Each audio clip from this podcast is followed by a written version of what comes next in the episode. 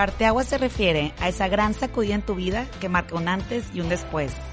Adversidad, cambio, resiliencia. Es un punto de inflexión, el momento desde el cual las cosas nunca serán lo mismo. ¿Cómo rebotar ante las dificultades que nos presenta la vida? ¿Cómo adaptarse y salir fortalecidos? ¿Qué es el bienestar emocional? Soy Celina Canales y este es un espacio para conectar con los demás, para aprender de los parteaguas, tanto grandes y pequeños, que todos hemos vivido. Escucha para crear la mejor versión de ti.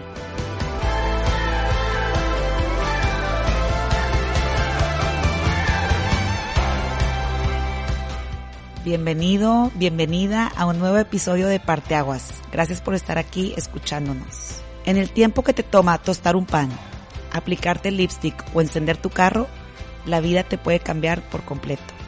Las cosas suceden en un instante. En enero del 2020, un alumno de 11 años llevó dos armas a su colegio en Torreón, mató a su maestra, lastimó a seis personas, eran cinco alumnos y otro adulto, y después se suicidó. También en enero, pero del 2017, hubo un tiroteo en Monterrey, México. Un estudiante de 16 años disparó contra su maestra y varios de sus compañeros. Los estudiantes estuvieron críticos en el hospital, pero sobrevivieron, y lamentablemente la maestra perdió su vida. El estudiante que cometió el crimen terminó suicidándose. Después de estos dos hechos, han surgido varias iniciativas como por ejemplo Operación Mochila. Esto consiste en que a los niños les revisan las mochilas para checar qué llevan dentro. Y justo en una de estas revisiones fue que hace poco, hace unas semanitas, a un niño de 13 años le encontraron en su mochila una subametralladora. Entonces, en general la sociedad está un poco asustada porque veíamos desde lejos como estos sucesos eran más comunes en Estados Unidos y últimamente hemos visto que también aquí en México. Y creo que al hablar de bienestar no solo se trata del bienestar individual, sino el bienestar colectivo de todos nosotros como con una sociedad sana, una comunidad sin violencia. Por eso es que hoy invito a una persona muy especial, a Marta Patricia Zavala. Ella es licenciada en psicología, tiene una maestría en psicología clínica con especialidad en psicoterapia psicoanalítica. Trabajó como psicóloga y orientadora en educación especial en primaria, secundaria y prepa, y también como docente de la carrera de psicología en la UNI, en la UR, Unitec y VM. Se dedica a la consulta privada, le interesan especialmente los problemas que enfrentan los niños y los adolescentes. Patti, bienvenida. Eh, muchas gracias por la invitación y qué gusto conocerte y que me des la oportunidad de hablar de un tema que, que me parece que es relevante y que es prioritario eh, para nuestra sociedad, los problemas que están enfrentando tanto los niños como los adolescentes. Muchas gracias, Pati. ¿Y por qué crees que justo ahora están sucediendo esos hechos violentos que antes no pasaban? Yo, yo quisiera decir algo. Eh, me parece que estos hechos no pasaban en México y que la explicación no va a ser un solo origen.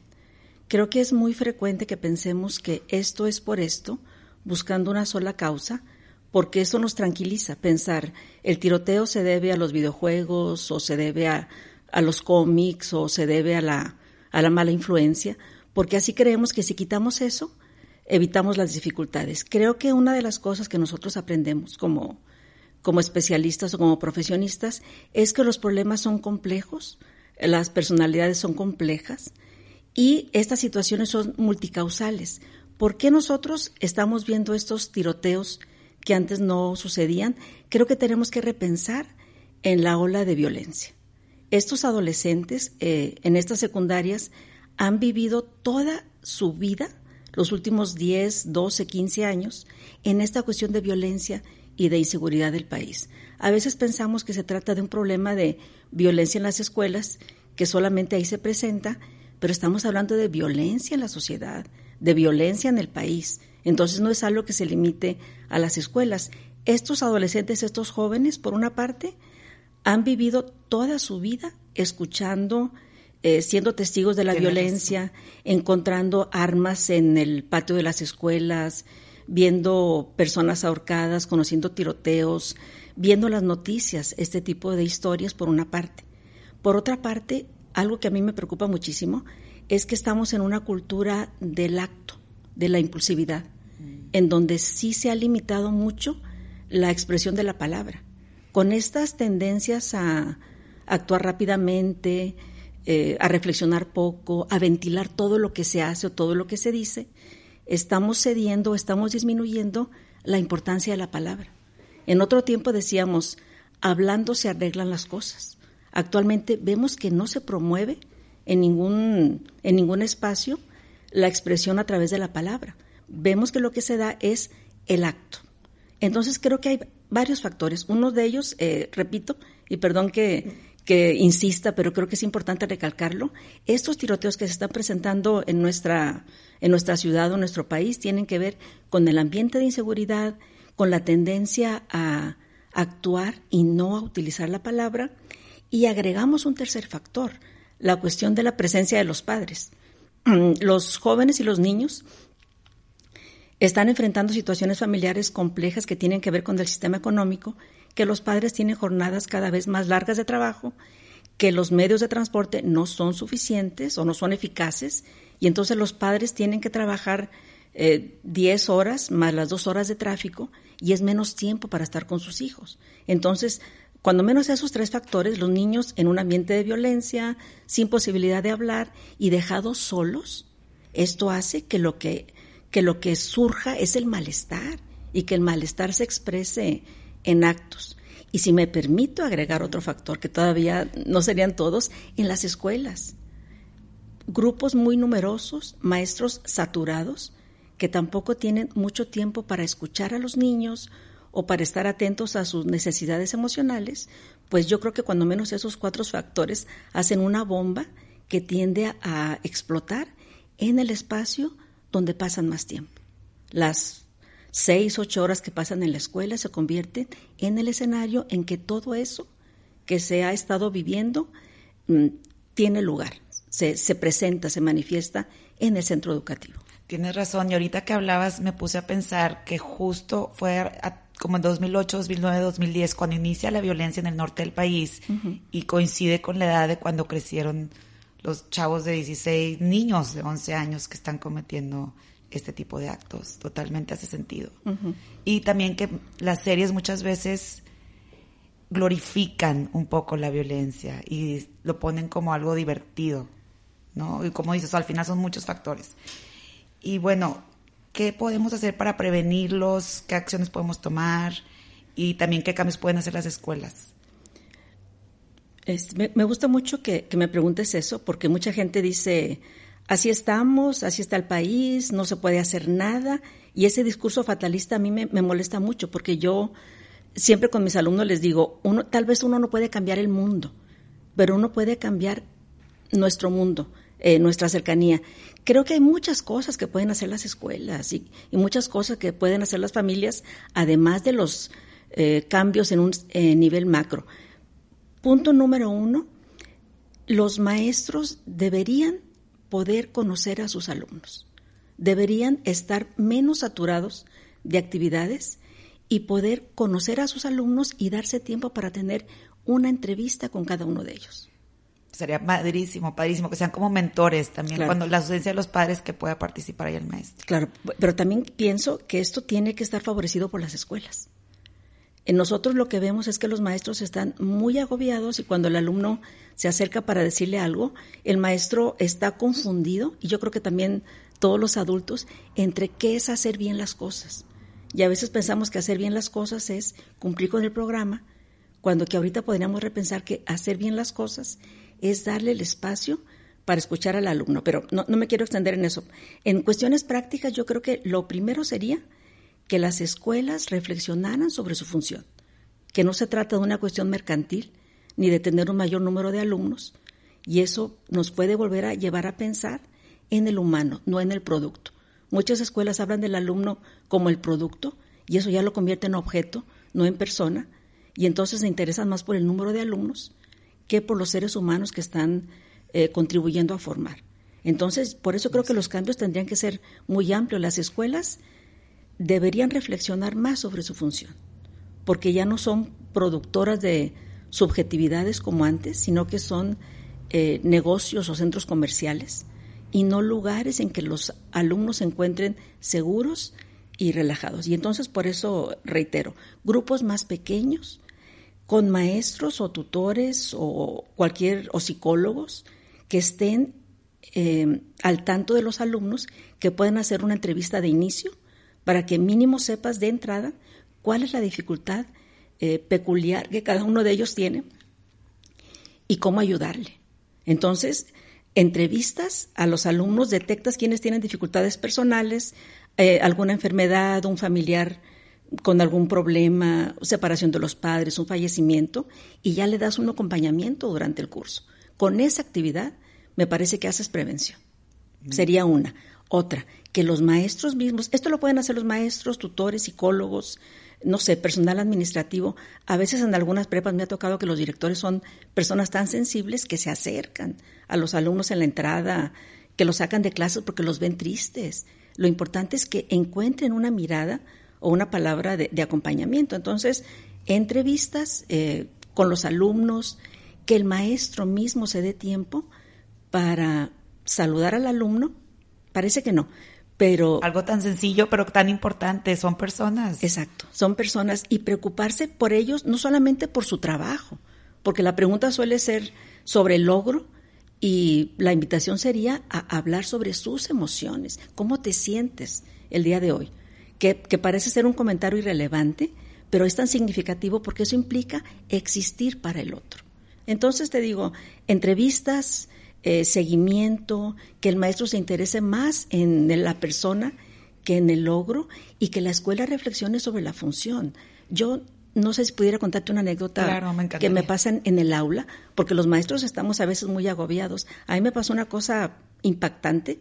Estaba yo en clase con mi grupo inmenso de 50 alumnos, con un tema que teníamos que trabajar. Me habla un alumno, me pide que salga porque me quiere contar algo y me cuenta que le acaban de dar un diagnóstico de una enfermedad eh, fuerte. Yo tengo al alumno llorando afuera, tengo mi clase aquí. Tu clase esperando y él se acerca contigo, vamos tantito Ajá, me pide que, hablemos. A, media clase. A media clase, a mitad de clase. Ok, sales y te dice, tengo esto. ¿Y cómo fue que de, 50 tuvo la valentía de acercarse contigo y decir, ok, a media clase, Pati, ven? Eh, yo, creo que esto es algo que, que en lo personal yo estoy eh, particularmente interesada. Uno debe tratar, aunque el grupo sea numerosísimo como los que yo he tenido, de conocer a los alumnos, de brindarles un espacio de confianza para que se puedan acercar. Y puede ser que tú estés dando esa clase y no tienes idea que uno lo acaban de diagnosticar una enfermedad gravísima, otro acaba de fallecer su pareja, otro está pasando por una separación difícil. Claro. No tan concentrados estamos en lo académico, en los números, cumplir con expectativas, no sé, objetivos de los profesores. Claro, por eso preguntarnos qué es lo que uno debe hacer como maestro. Y no, no es tanto, o repensar que no es tanto el programa, eh, sino el bienestar de los alumnos. En, en esta experiencia para mí fue traumática porque tengo que seguir con la clase, pero yo también quiero escuchar a mi alumno. Y entonces yo dudé mucho y tomé una decisión buena o mala, le pedí que me esperara, Trabajé unos minutos más, terminé la clase y me fui a hablar con él. Esto lo pude hacer yo en universidad. Pero ¿qué pasa con el maestro de primaria o secundaria que está dando la clase con el programa eh, muy establecido, donde no puede tomarse tiempos libres ni brincarse temas y un alumno llora en el salón? Lo que nosotros desearíamos que pudiera hacer es decir, corto la clase, voy a dedicar todo mi tiempo a escuchar a este alumno. O voy a mandarlo con una persona que lo puede escuchar. Desafortunadamente en las escuelas no hay tiempo para eso. Que es algo que nosotros vemos que, todos vivimos tan acelerados. en general. Que no hay tiempo para pensar ni para hablar. E incluso esto se relaciona con lo que decíamos hace un rato. Si no hay tiempo para pensar, ¿qué es lo que surge? El acto, la violencia, el enojo. Incluso repensando, ¿por qué este malestar se está viendo en las escuelas, probablemente es una denuncia de los estudiantes de un malestar. Algo está pasando en las escuelas, algo no se está haciendo bien, porque no solamente son las historias que mencionabas al, al inicio que han pasado, después de lo de Torreón hubo cantidad o ha habido cantidad de amenazas hacia las escuelas. Han surgido amenazas, sí, sí, es verdad. Y, y, las amenazas, algunas son hacia compañeros, pero otros son en la escuela voy a hacer algo, que para mí es como decir, a la escuela le voy a hacer algo, pero como una denuncia. Es una forma de denunciar que no están contentos con algo que sucede dentro de la escuela. Que no están contentos porque probablemente también hay otro tipo de violencia en las escuelas. A lo mejor la queja es no me siento escuchado, no me siento atendido. El maestro está tan preocupado por terminar el programa, la escuela está tan preocupada porque aprendamos, que se han olvidado de las cuestiones emocionales. Y yo creo que la escuela y todos nos hemos olvidado de las de los aspectos emocionales. Tengo otra historia de terror. A ver, cuéntame. es, que, es, que, con todo esto que ha pasado... Sí, han, eh, surgido muchas cosas, ya me imagino. Claro, eh, hay que tratar de entender. Pasan tantas cosas tan rápido que no nos damos el tiempo de parar, pensar, dialogar, hablar juntos sobre esto. Yo estaba también tan conmocionada que busqué el libro de la mamá de Dylan, el de Columbine. Ah, claro, claro, y tiene una plática de TED. Sí, muy padre. No, he visto la plática ah, porque yo quería quería leer el libro. Soy maestra, tengo complejo de maestra. La lectura primero, claro, ante todo. Y tengo que aprender. Y, y me llamó la atención lo que ella dice en el libro. Me llamó la atención que ella, de las cosas que reflexiona, dice, yo le enseñé a mis hijos que las personas son buenas o malas. Y entonces me doy cuenta ahora con lo que pasó, que le enseñé mal que no le expliqué la complejidad del ser humano. Que hay personas buenas que hacen cosas malas, a lo mejor hay personas que hacen, son malas, pero hacen cosas buenas, que dice, ya creo que le presenté mal lo que es la vida. Y no me di cuenta hasta ahorita. Dice, otra cosa que le enseñé a mi hijo, le enseñé a cuidarse de los peligros. Maneja con cuidado, eh, no consumas drogas, pero no le enseñé nada de su interior. No le enseñé a trabajar sobre sus pensamientos, sobre sus emociones. Esas son unas de las conclusiones que ella plantea, pero a mí me hizo pensar más otra, que ella no, no se da cuenta, que ella cuando habla con su hijo, ella dice, este fue un hijo muy querido, fue tocado, platicábamos mucho, por eso qué susto que un niño normal, clase media, con padres casados, bien avenidos, con un hermano con el que se lleva bien, hizo esto. ¿Qué pasó? Una de las cosas que ella hace y no se da cuenta, porque ni siquiera lo, lo propone como una conclusión del libro, cada vez que habla con el hijo, le da un sermón. No se da cuenta que le está haciendo una lectura, no, no está conectándose con sus emociones. Ella le dice, ese ejemplo no viene, pero versión libre. Él le dice, voy a comer una manzana. Y ella le dice, sí, porque comer frutas es bueno, porque la vida debes tener buenos hábitos. Cada acción iba con una lección. Y eso no es hacer eh, contacto emocional. Eso no es hablar con tu hijo. Entonces yo creo que también tendríamos que, que reflexionar sobre la importancia de las palabras y también sobre las palabras que comunican. Muchos papás con los que yo trabajo, porque estoy en contacto con los hijos, me dicen, es que ustedes dicen que hay que hablar con los hijos. Yo hablo y no me contesta o no me hace caso. Y entonces tenemos que trabajar con ellos profundamente porque son padres que quieren a sus hijos, que están eh, preocupados por ellos y tenemos que explicarles eh, y ayudarlos a sensibilizarse sobre no es lo mismo hablar que interrogar, no es lo mismo hablar que sermonear. Hacer contacto es algo más, más profundo. Más allá de cómo te fue en la escuela. Más allá de cómo te fue en la escuela o qué aprendiste. Qué impresión. Y ahorita que decías eso, pensaba que el niño de Torreón justo había fallecido su mamá, ¿verdad? Hace poco. Entonces, definitivamente hay carencias emocionales, ¿no? Y, por eso volvemos a lo que preguntabas hace un rato, entrevistas. Yo no estoy a favor de esto de la operación mochila. No. O sea, porque no me parece la solución. Para nada.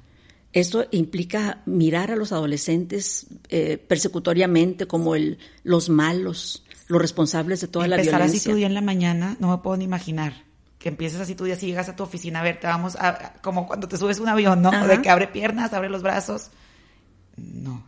Por, eso también tendríamos que reflexionar sobre el papel de la escuela. La escuela no era eso. Cuando la escuela surge, eh, la función principal de la escuela no es enseñar, no es enseñar conocimiento. La función principal de la escuela es proporcionar un lugar seguro para estar. Es encontrarte personas con las que puedes convivir. Es encontrar adultos con los que te puedes identificar, además de las figuras parentales. Y luego aprender. En cambio, si hacemos eso de operación mochila o si invitamos a la vigilancia, eh, lo que vamos a hacer es una cárcel en miniatura. Claro. Y entonces si haces una cárcel... Y creas desconfianza entre todos, ¿no? De que, ¿qué trae mi amigo? ¿Qué trae el de adelante? El profesor... Claro. Sí, se crea un ambiente difícil. Y bueno, me encantó el artículo que escribiste para Vertebrales que se titula Permiso para jugar. Ah, sí. Platícanos un poco acerca de la importancia del juego. Sí, eh, ese, ese tema me surge. Yo vivo cerca de una escuela primaria, creo que también ahí lo escribía y me sorprendió mucho que en el... Me, gusta mucho pasar por ahí incluso más temprano de mi hora habitual, porque me gusta escuchar el mensaje que le da la persona a cargo de, de dar la bienvenida, porque me parece muy lindo, como, como te digo, la importancia de las palabras. Y me gusta mucho que les digan, eh, lindo martes, hoy tendremos un día muy productivo y muy intenso, bienvenidos, ¿qué tal fue su fin de semana? Eso me gusta, porque me parece que ahí sí la escuela se convierte en un lugar en que te reciben, en que se interesan por ti. Y una de esas veces que estaba escuchando el mensaje, le dice la persona que hace el recibimiento, recuerden que el recreo es un lugar, e, es un momento para platicar con los amigos, tomar agua y comer el lunch, no para jugar. Y dije, ¿cómo que no vas a jugar en el recreo? Entonces, ¿cómo vas a estar toda la mañana sentado sin tener ninguna actividad física? El juego le permite al niño conocer los límites de su cuerpo. El juego le permite apoderarse de su cuerpo. El, juego le permite disfrutar, le permite hacer contacto con el otro, eh, le permite socializar. Entonces, si tú limitas el juego, si en la escuela no puede jugar y si en los lugares públicos hay peligro y si estamos en una ciudad insegura, entonces, ¿qué va a pasar con un niño al que le acota su cuerpo? Ahí otra vez vemos el escenario propicio para un acto. Si todo el tiempo me estás limitando, es más fácil que pueda actuar algo violento o que luego sea diagnosticado como hiperactivo. Cuando es un niño normal. Cuando es un niño normal. Por eso nuestra cultura se ve como el niño normal. Yo creo que se, se ha patologizado lo que es normal y se ha normalizado lo que es patológico. está muy buena esa frase, ¿cierto? Eh, creo que es cierto porque al niño que está inquieto dices hiperactivo. Y al niño que se queda donde tú lo sientas con su tablet, tú dices, ay, mira qué bien, se entretiene solo. No, no, es normal que se entretenga solo. No es normal que esté, que esté quieto. Lo normal es el niño inquieto. Y creo que nuestra sociedad está limitando el juego de los niños. Y aquí se mezclan muchas disciplinas porque también los especialistas en urbanismo dicen que muchas colonias no quieren parque, porque si hay parque hay juegos, y si hay juegos hay niños, y si hay niños hay ruido. ¿Cómo? Y todos fuimos niños y la vida está llena y que no, quieren parque por eso. Ajá. este, porque no quieren niños jugando. Porque va a haber ruido. Porque va a haber ruido. A mí me decía un maestro, cuando yo protestaba públicamente, porque pregunté, si en las demás escuelas no se les dejaba jugar y me encontré con que muchas escuelas no les permiten jugar. El argumento, los argumentos son varios. Uno es de que si juegan, se lastiman. Y si lastiman, si se lastiman los padres, los demandan. Y si los demandan, se hace un problema legal. Tremendo. Y entonces por eso no dejan que jueguen. Otro, un inspector me decía, es que entiende, o sea, como que yo muy mal por no entender la problemática. Si juegan, sudan y si sudan, huelen. Van a llegar apestosos a la siguiente clase. Exacto. Decía, pues, piensa en el maestro, con que va a tener que tolerar ese olor. Le dije, yo pienso en los niños. Piensa en los niños. Pienso en los niños, el juego es importante para ellos. El juego es importantísimo. Y son demasiadas horas y como adultos en una oficina de trabajo dices, ya necesito agarrar aire. Imagínate niños tantas horas en la escuela. Y me encantó también la frase que dijiste, el cuerpo era el lienzo desde, desde donde se contaba nuestra infancia, nuestra historia. Cicatrices y cortadas hablan de nuestras experiencias. ¿A qué te refieres con eso? Me refiero a que si nosotros jugamos el cuerpo, claro que hay contacto con la realidad. Eh, cuando eres niño te accidentas, pero eso significa que, que topaste con un obstáculo y que lo superaste y que incluso de adolescente o de adulto muestras tus cicatrices. Aquí fue cuando estaba patinando. Esto me lo hice cuando caí del árbol. Y entonces esas experiencias ya son parte de ti, son parte de tu cuerpo. Claro, es parte de sí, es cierto que todo uno, ay, mira, esta cicatriz fue cuando estaba, sí, 100%. Y si estamos protegiendo tanto a los niños, no van a tener recuerdos en su cuerpo, no van a tener su cuerpo cargado de historia. Eh, creo que por eso y, estoy muy en contra de eso, que hablemos de la fragilidad de los niños, si realmente es por comodidad de nosotros que no les dejamos vivir su experiencia. Creo que el cuerpo debe de, jugarse y que si no se juega es por miedo de las escuelas a las demandas o de los padres a, a, las, a las molestias. A mí me decía una maestra, es que ponte a pensar. Insisto, yo soy el problema porque estoy defendiendo el juego de los niños. Este, me dice, ponte a pensar, si el niño se cae, le voy a tener que hablar a la mamá dije, ¿y? Y la mamá se va a salir del trabajo y se va a enojar con la escuela.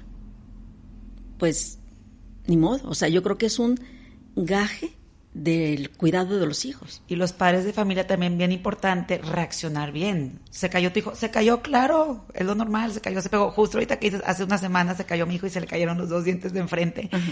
Y yo, pues sí, es parte de él. Y el dentista me dijo, no, hombre, eran los de leche, estaban a punto de caérsele. Pero también los padres de familia relajarnos, ¿no? Porque que los, la escuela te tenga miedo como papá hace que luego no los dejen ni jugar para que no les pase absolutamente nada. Y entonces los niños quedan en una encrucijada, ¿no? Los maestros no quieren decir porque se enojan los papás, los papás no los dejan hacer porque no se vayan a lastimar y el niño queda confundido, desamparado, porque no lo dejan hacer nada. Lo están protegiendo demasiado y no lo están dejando que tenga esas huellas de vivir. Están demasiado cuidados, protegidos, sí. Y luego decimos, qué frágiles son. No, no son los estamos haciendo. Por eso a mí me sorprende que digan, es que salieron así los adolescentes. No salieron. Son resultado de nuestra sociedad, de nuestras familias, de nuestra crianza y es nuestra responsabilidad. ¿Y qué rol crees que juega en esto el miedo y la ansiedad de los padres? Hay mucho miedo y ansiedad en general, que no los dejamos tomar riesgos como antes que jugaban descalzos en la calle con palos y ladrillos. Sí. Porque ahora tanto miedo y ansiedad. Hace tiempo escribí un, artículo para el libro de una amiga que era sobre los libros para padres. Y me gustó mucho hacer la investigación porque los autores que revisé decían, los padres antes no dudaban. Los padres decían, esto es por esto, o yo así soy. Pero con los cambios sociales y con los conocimientos teóricos, los padres empiezan a dudar, a dudar de sí mismos. y yo creo que pasa eso que tú mencionas que los papás están tan temerosos de equivocarse que entonces algunos dicen, pues yo mejor no hago nada, que haga lo que quiera. Y entonces tenemos que trabajar con los papás. Y además tenemos una sociedad que piensa más en culpa que en responsabilidad. Y nosotros eh, que trabajamos en este medio, pensamos que la culpa no nos sirve. Es mejor la responsabilidad. Es mejor que los papás digan, bueno, si se cayó, ni modo un accidente. yo soy responsable de darle la atención, pero no sirve de nada que yo me atormente de que por mi culpa se cayó. No lo vuelvo a dejar jugar. Entonces son mecanismos distintos. Y sí, encontramos que los papás actualmente están bien preocupados por sus hijos, que sí los quieren, pero no saben qué hacer. Y en la duda prefieren mm, no hacer nada, encerrarlos, limitarlos o darles un dispositivo, que también es otro tema que es que es inquietante cómo se está usando la tecnología en sustitución de la crianza. En lugar de que los padres cuiden, aconsejen, informen, se le, se le da el dispositivo, ahí búscalo. Te olvidas, la nana electrónica. La nana electrónica, sí. Sí, tienes razón. Como hay demasiadas corrientes, demasiada información, demasiados libros de paternidad, les todos, ay, quiero hacer la correcta y esa no, y conferencias, ah, tenemos, qué padre, tanta información, pero te hace dudar de tu instinto interior, que a veces si escucháramos esa voz como padres de familia, ahí está la respuesta. Claro, y por eso a veces los papás nos piden, necesito un libro para conocer mejor a mi hijo. Nosotros le decimos, para conocer a su hijo, hable con su hijo. El libro puede ser una brújula, dice un amigo. Sí, pero no es el camino. Entonces es mejor que, que hables con tu hijo o que trates de entender por qué no puedes hablar con tu hijo en lugar de leer el libro. Claro, dedicarle tiempo, convivir, hacer alguna actividad juntos. Y bueno, ahora cuéntame de tu consulta privada. Me, fascina que tengas tu consulta privada, además de ser profesora. Hace, hace, rato platicábamos de eso, de que qué padre que combinas, combinas ambas cosas. Sí. Porque creo que se complementan muy bien. ¿Cuánto tiempo tienes con tu consulta? Y sobre todo, ¿Con qué problemas llegaban antes y con cuáles problemas notas que llegan ahora?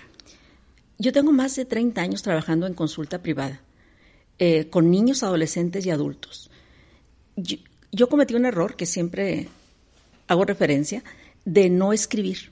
O sea, me he dedicado mucho a la docencia, a la consulta, a conferencias, pero me ha faltado escribir, dar un testimonio escrito sobre lo que, lo que he venido trabajando y entonces no he podido hacer esa comparación, ese contraste entre cómo era la consulta cuando yo empecé, cuáles eran los motivos por los que llegaban y cuáles son los actuales. Pero sí hay una cosa que yo acabo de notar en relación con los adolescentes. Cuando yo empecé a trabajar con adolescentes, recuerdo que era difícil que aceptaran ir. Que a la primera entrevista iban los papás y me decían, mi hijo no quiere, pero yo creo que necesita porque le está pasando esto, esto y esto. eh, lo voy a traer a fuerzas, a ver cómo nos va. Y yo les decía, sí, no importa, tráigalo. Yo me encargo de esa primera entrevista, eh, que pueda tener confianza, que se pueda crear un vínculo. Y, y, yo me comprometía a hacer lo mejor posible esa primera entrevista. Y yo decía, recuerdo en mis clases, esa primera entrevista con un adolescente está sostenida por una transferencia tan frágil como un suspiro. No puede respirar fuerte porque se puede perder. Y entonces era el trabajo con el adolescente la primera entrevista, tratar de explicarle. Si algún error ahí puede que el adolescente se echara para atrás. Eh, era, era muy, muy importante crear el vínculo. Bueno, eso pasaba, a la siguiente sesión llegaba, eh, hacías un contrato, un acuerdo de que, bueno, ¿y si vienes otra vez? No te atrevías a proponer un tratamiento, mucho menos un tratamiento largo, porque tenías que ir construyendo sesión tras sesión la confianza. Poco a poco. Ahora no. Ahora los adolescentes llegan desbordados, necesitan hablar con alguien. Yo noto mucho que antes era ese esfuerzo por persuadirlo de que confiara y de que hablara, y ahora los adolescentes le dicen a los papás, llegan en la primera entrevista, te dicen todo, todo. Y a mí me parece bien eh, claro que si hacen esto ahora es porque no tienen otro lugar donde hablar. No hay otra persona a, a quien le puedan decir todo lo que pasa y en las entrevistas sí les pregunto, ¿con alguien más puedes hablar de esto? No con nadie. Qué fuerte. ¿Es la primera vez que hablas de esto? La primera vez. Y entonces llenos de cosas. Mis papás me dicen que están ocupados, el maestro me dice, ponte a hacer tu tarea, el tutor me dice, no seas frágil, eso no son problemas. Entonces no hay, no hay quien escuche, porque estamos todos en esta dinámica de la prisa, ya se va a acabar el semestre, presenta, tengo que entregar calificaciones, y entonces no, no, no alcanzan a ser escuchados, no hay quien se interese en ellos como personas.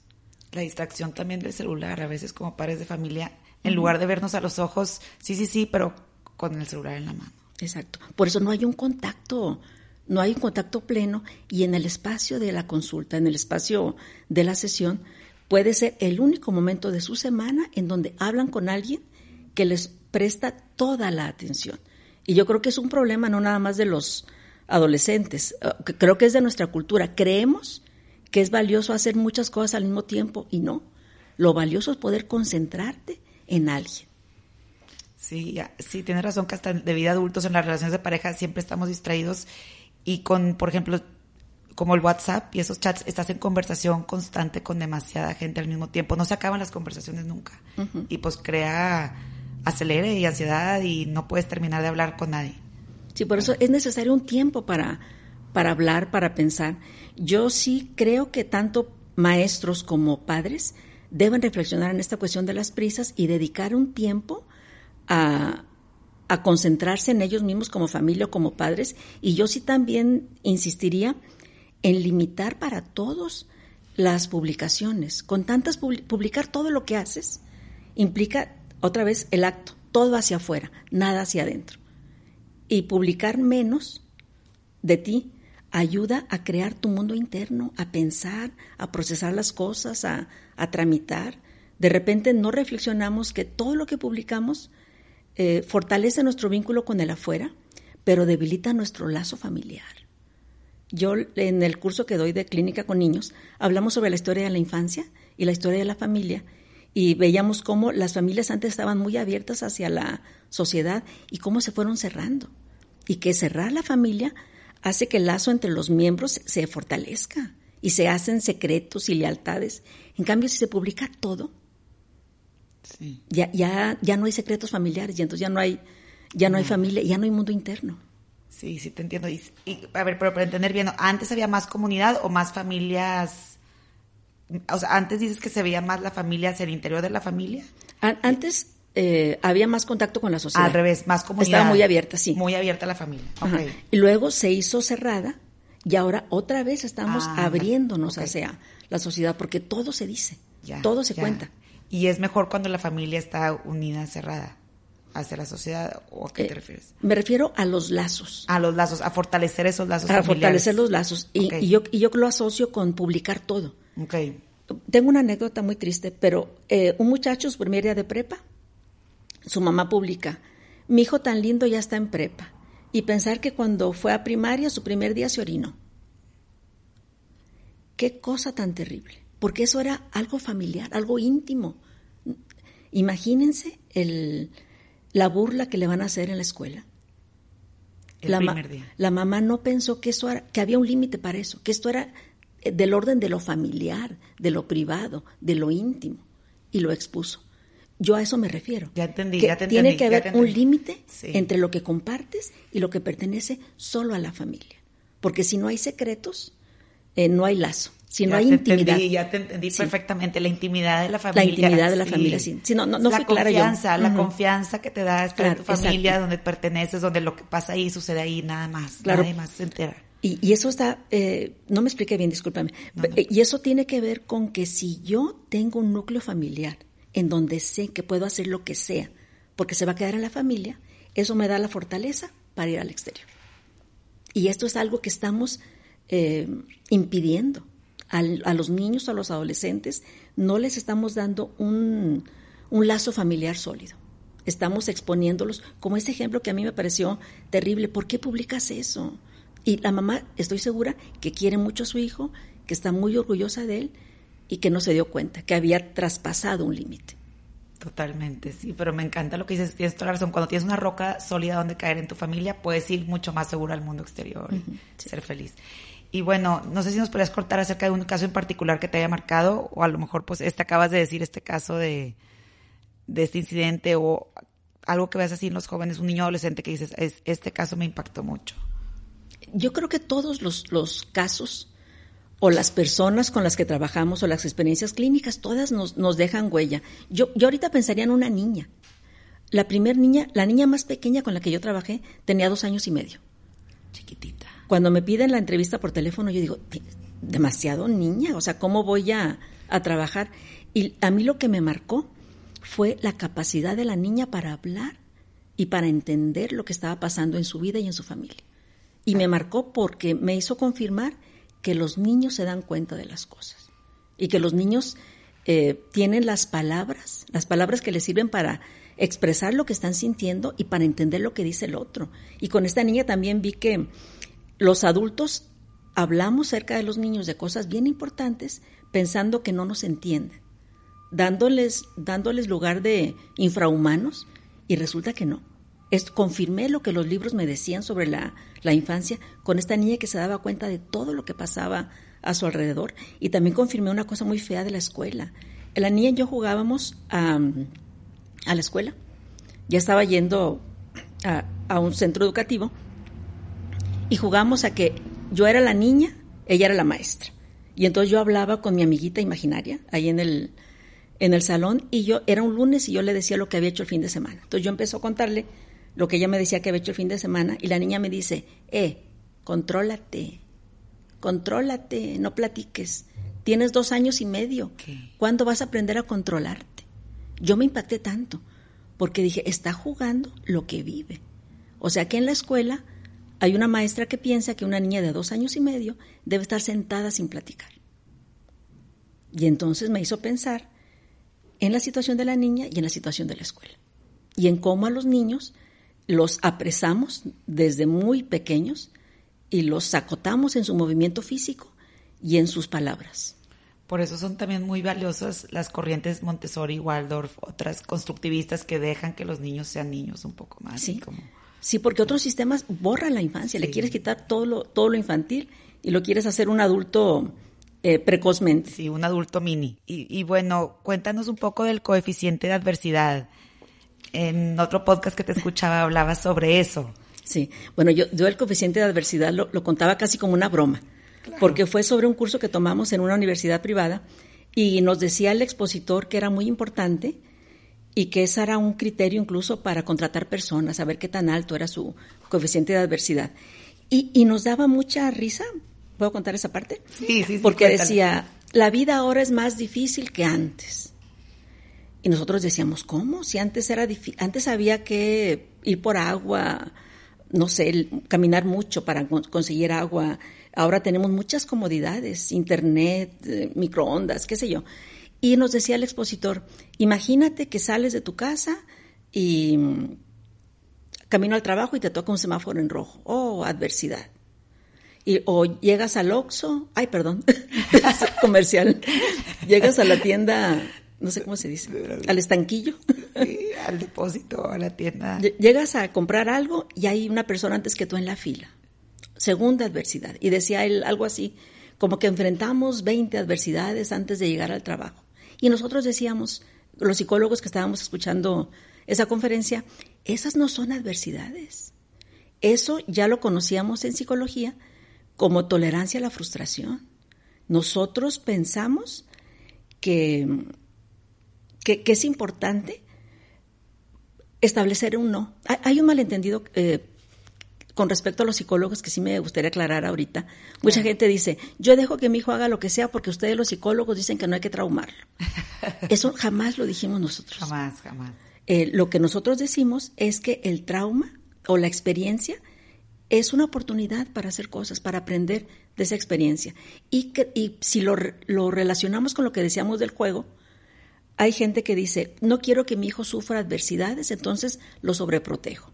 Pero al, al hacer eso, le estás impidiendo que desarrolle tolerancia a la frustración.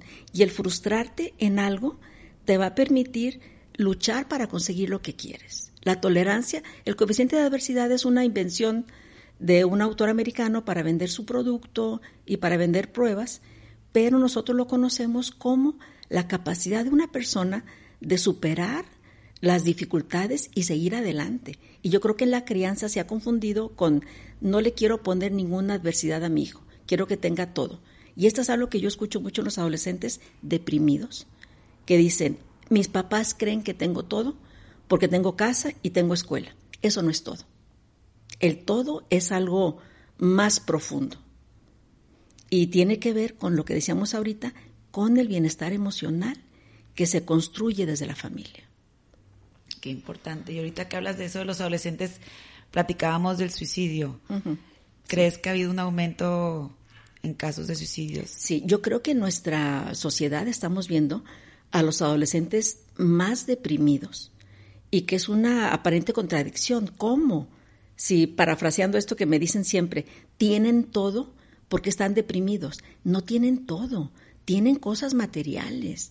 Por eso reflexionemos sobre la totalidad. Hemos estado transmitiendo y creyendo que lo importante es tener objetos, carros, eh, tecnología, dinero, pero hemos olvidado lo que, lo que es básico, el bienestar emocional. Entonces, yo escucho mucho a los adolescentes muy deprimidos porque en su familia hay posesiones materiales, pero no hay una oportunidad de, de hablar y de ser aceptados. Cuando, como decíamos hace un rato sobre las palabras, hay familias en las que los hijos hablan, pero inmediatamente son criticados. Un adolescente decía, yo de grande quiero trabajar en esto. Mm, pero si sacas siete, ¿cómo vas a poder trabajar en eso? Paciencia. Está expresando un deseo. No le quitemos su deseo. Creo que vemos a los adolescentes tristes, confundidos, porque se les están imponiendo cosas y no se les está dando el tiempo, la oportunidad de pensar en lo que les gusta, en desear algo, porque inmediatamente los adultos estamos taponeándoles diciéndoles, no vas a conseguir trabajo de esto, o la peor, con esto no te vas a hacer rico. En lugar de pensar, esto es lo que quieren. Y, a mí me pasa algo muy bonito con los papás, porque te digo, eh, los papás que yo conozco quieren a sus hijos, pero no saben qué hacer. Y me toca mucho con los papás cuando hay estas eh, problemáticas, que yo les invito a recordar cómo fue que tuvieron a este hijo. Y de repente es muy lindo porque dicen, batallamos para embarazarnos, hicimos esto y esto y esto, y recapacitan y dicen, todo lo que hicimos para que naciera, y ahorita ni platicamos con él, y nos la pasamos todo el tiempo regañándolo. Y yo creo que como decíamos, las escuelas deben de reconsiderar su función, yo creo que los padres también tienen que reconsiderar su función, porque cuando tuvieron a, a sus hijos, lo que deseaban, creo que casi todos, es que sus hijos fueran felices. Y de repente eso se pierde en el camino. Y ya lo que quieren es que ganen dinero, que trabajen, eh, que les vaya bien en la escuela, que son cosas importantes, pero eso se construye o se consigue si primero hay un bienestar emocional, si primero hay palabras, si hay espacios para construirse. Si no, no va a pasar eso.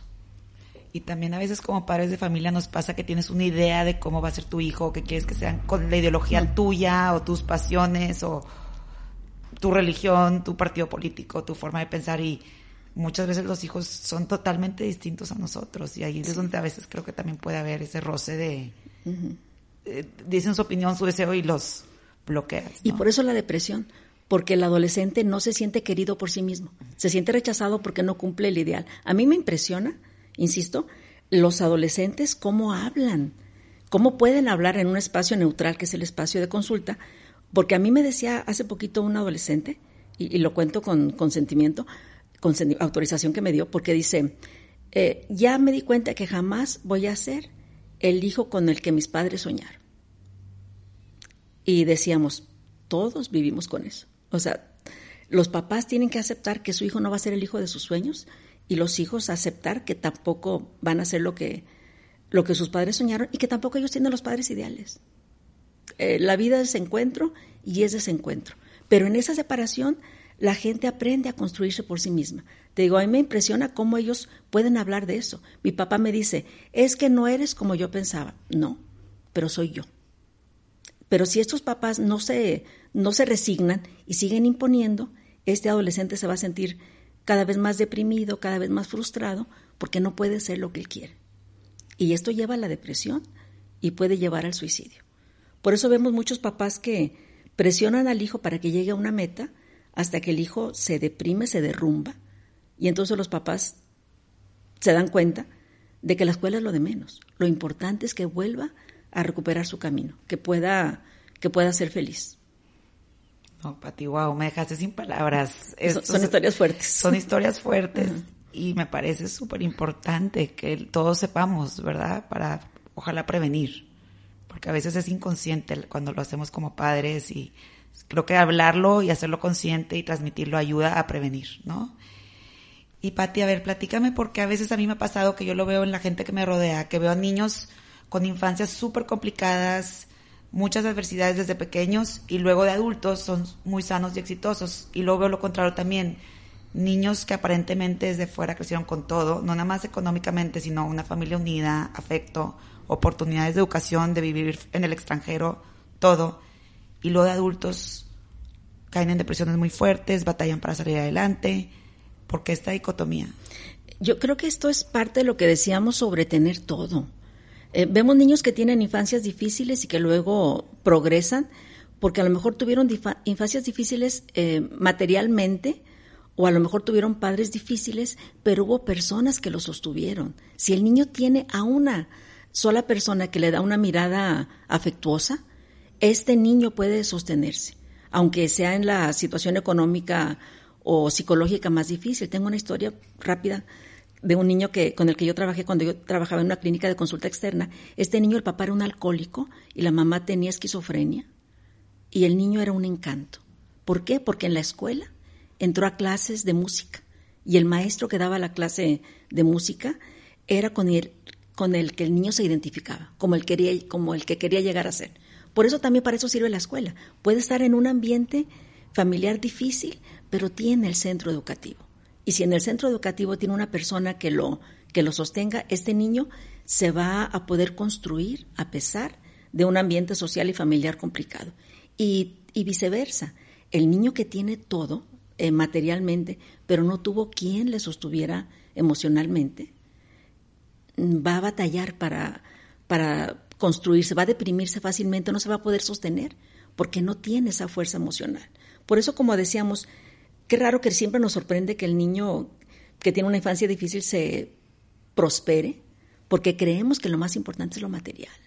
O creemos que lo más importante es tener cuidadores. Vemos niños de niveles socioeconómicos altos que no tienen una persona que les hable, que los, que los mire, que los sostenga, están al cuidado de otras personas y los papás no tienen tiempo para interesarse por su bienestar emocional. Por eso vamos a ver que muchos de los casos difíciles de depresión o de intento de suicidio son en niveles económicos altos, porque no hay esa mirada amorosa que sostiene al niño.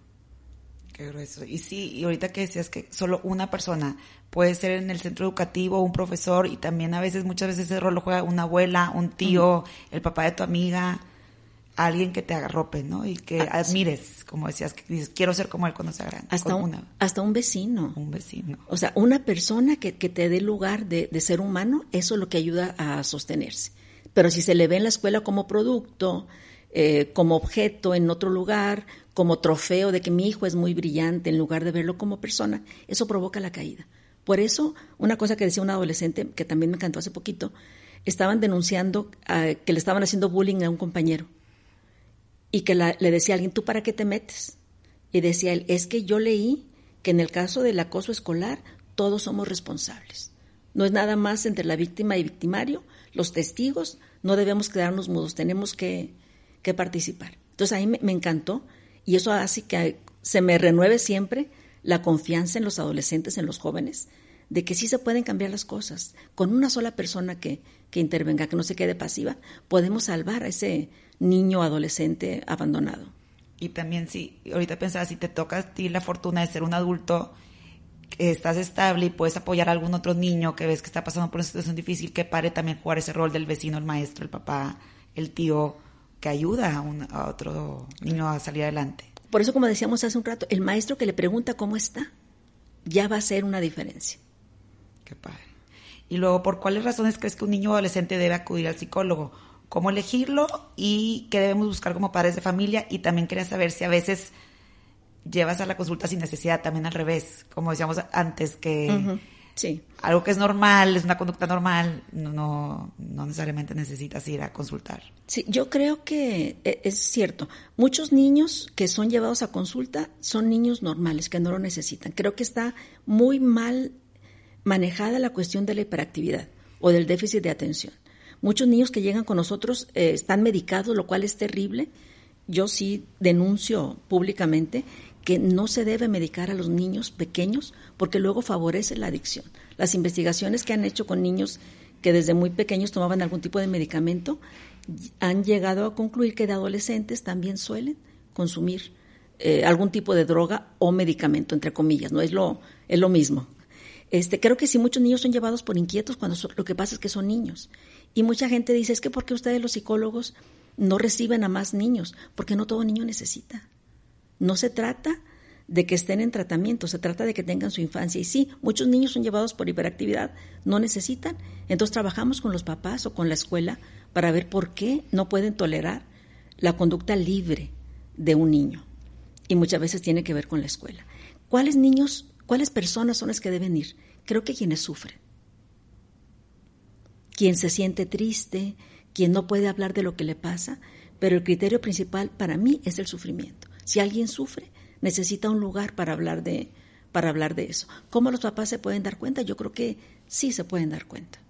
Pero creo que muchos papás juzgan el cansancio, el desinterés del hijo con flojera, cuando que el desinterés puede ser porque está deprimido. Y si está deprimido, creo que es importantísimo que vaya con alguien. Y es muy, muy bonito porque a veces los niños o los adolescentes, cuando encuentran a alguien que los escucha sin juzgarlo, en una o dos sesiones vemos el cambio. No que se interrumpa necesariamente el tratamiento, pero sí que, que tienen esperanza. Que si hubo alguien que los escuchó, entonces no es tan malo lo que les pasa o se les puede quitar. Una vez yo vi una chica de 12 años que ella sola me pidió la consulta, sumamente deprimida, demacrada, me contó lo que le pasaba y a la siguiente sesión llegó radiante. Y yo me sorprendí y le dije, yo te vi muy triste la vez pasada, ¿qué pasó? Dijo, es que no me corriste, no te asustaste. Entonces yo dije, ah, pues no es tan grave. Entonces creo que a veces una, una escucha hace Sí, cambios. que te diga todo bien. Así es. Y bueno, nada más por último, platícame qué agradeces del camino que te ha tocado vivir como psicóloga. Me encanta terminar con agradecimiento. Sí. Yo lo que agradezco mucho es la confianza de, de los papás, porque no es cualquier cosa, no es cualquier cosa llevar a tu hijo con una persona desconocida eh, y, y confiar que, que va a tratar de entender lo que está pasando. Eh, no es lo mismo abrir tu vida con una persona desconocida, decirle todo. Entonces, pa- para mí ha sido bien importante eh, que la gente tenga confianza en mí. Le, agradezco siempre estas invitaciones, eh, que me refieran eh, personas y también la forma en que llegan conmigo. Agradezco siempre las, las palabras porque una niña con la que trabajé me dice, dijo mi mamá que era la mejor psicóloga del mundo. Qué linda. A mí se me hizo muy tierno. Y me dice, sí es cierto. Le dije, no sé. Le dije, pero de la cuadra sí. Porque ni siquiera sé si en mi manzana haya otra, pero, pero, eso facilita mucho las cosas. Con que las personas eh, hablen de ti y que la persona llegue, llegue confiada, llegue entusiasta y llegue creyendo que va a poder que va a poder cambiar algo. Y para mí es bien importante porque trabajo con adolescentes en, en situaciones difíciles. Y, y, para mí es muy lindo que a pesar de ser un adulto, puedan decir lo que, lo que les pasa. Hace un rato eh, comentábamos, yo me llamo Marta Patricia, eh, me dicen Patti, y, y los papás a sus hijos les dicen, vamos a ir con Patti. Y eso como que suaviza las cosas. No es la doctora, no es la psicóloga, no es la amiga. Y hubo un niño muy lindo que la mamá le escuché que le decía, vamos a ir con Patti. El niño pregunta, ¿es Patti Manterola? qué lindo. Sí, la mamá le dice, no, pero te va a caer bien. Dije, ay, qué bueno que no le dijo otra cosa. Que le dijo que sí. pero sí, y, te, digo, yo lo que agradezco mucho es la confianza de la gente que desde que yo empecé, hace muchísimo tiempo, eh, me, me, dio la oportunidad de trabajar con, con ellos, con los familiares y que me, me siguen derivando. Y tengo una historia linda de que he trabajado en una familia con las tres generaciones. ¡Wow! ¡Qué padre! A, la mamá, la hija y la abuelita. Qué padre, porque aparte eso vas atando cabos, ¿no? Es como un rompecabezas y vas entendiendo más toda la dinámica y mejor los puedes ayudar, ¿no? Ay, Pati, pues te felicito muchísimo por el trabajo que haces. Literal, cambias vidas, salvas vidas, sobre todo con esos adolescentes que comentabas que están en situaciones de riesgo. Te agradezco mucho la, la invitación. Yo, como soy maestra, pienso que es bien importante hablar. Y creo que, eh, como lo hemos visto, si alguna persona escucha esto y le hace pensar, creo que, es valioso lo, eh, el tiempo que le estamos dedicando. A mí me gusta mucho incluso dar conferencias porque, porque los papás se van pensando y a lo mejor van a hacer algún pequeño cambio en la familia que va a poder dar la oportunidad a sus hijos de, de expresarse. Hace poquito di una conferencia en un colegio y me decía alguien, ¿se fueron contentos los papás? Y le digo, no, Contentos no, pero se fueron pensando. Y eso yo creo que es muy, muy valioso. Muchas gracias por la oportunidad de, de hablar. No, hombre, gracias a ti. Y gracias por compartirnos tu tiempo. Estoy segura que a mucha gente que nos, quizás nos está escuchando le puede ayudar. Y bueno, esto es Parteaguas. Soy Celina Canales. Y ya saben, me pueden enviar un correo a hola.parteaguas.org. Muchas gracias por escucharnos.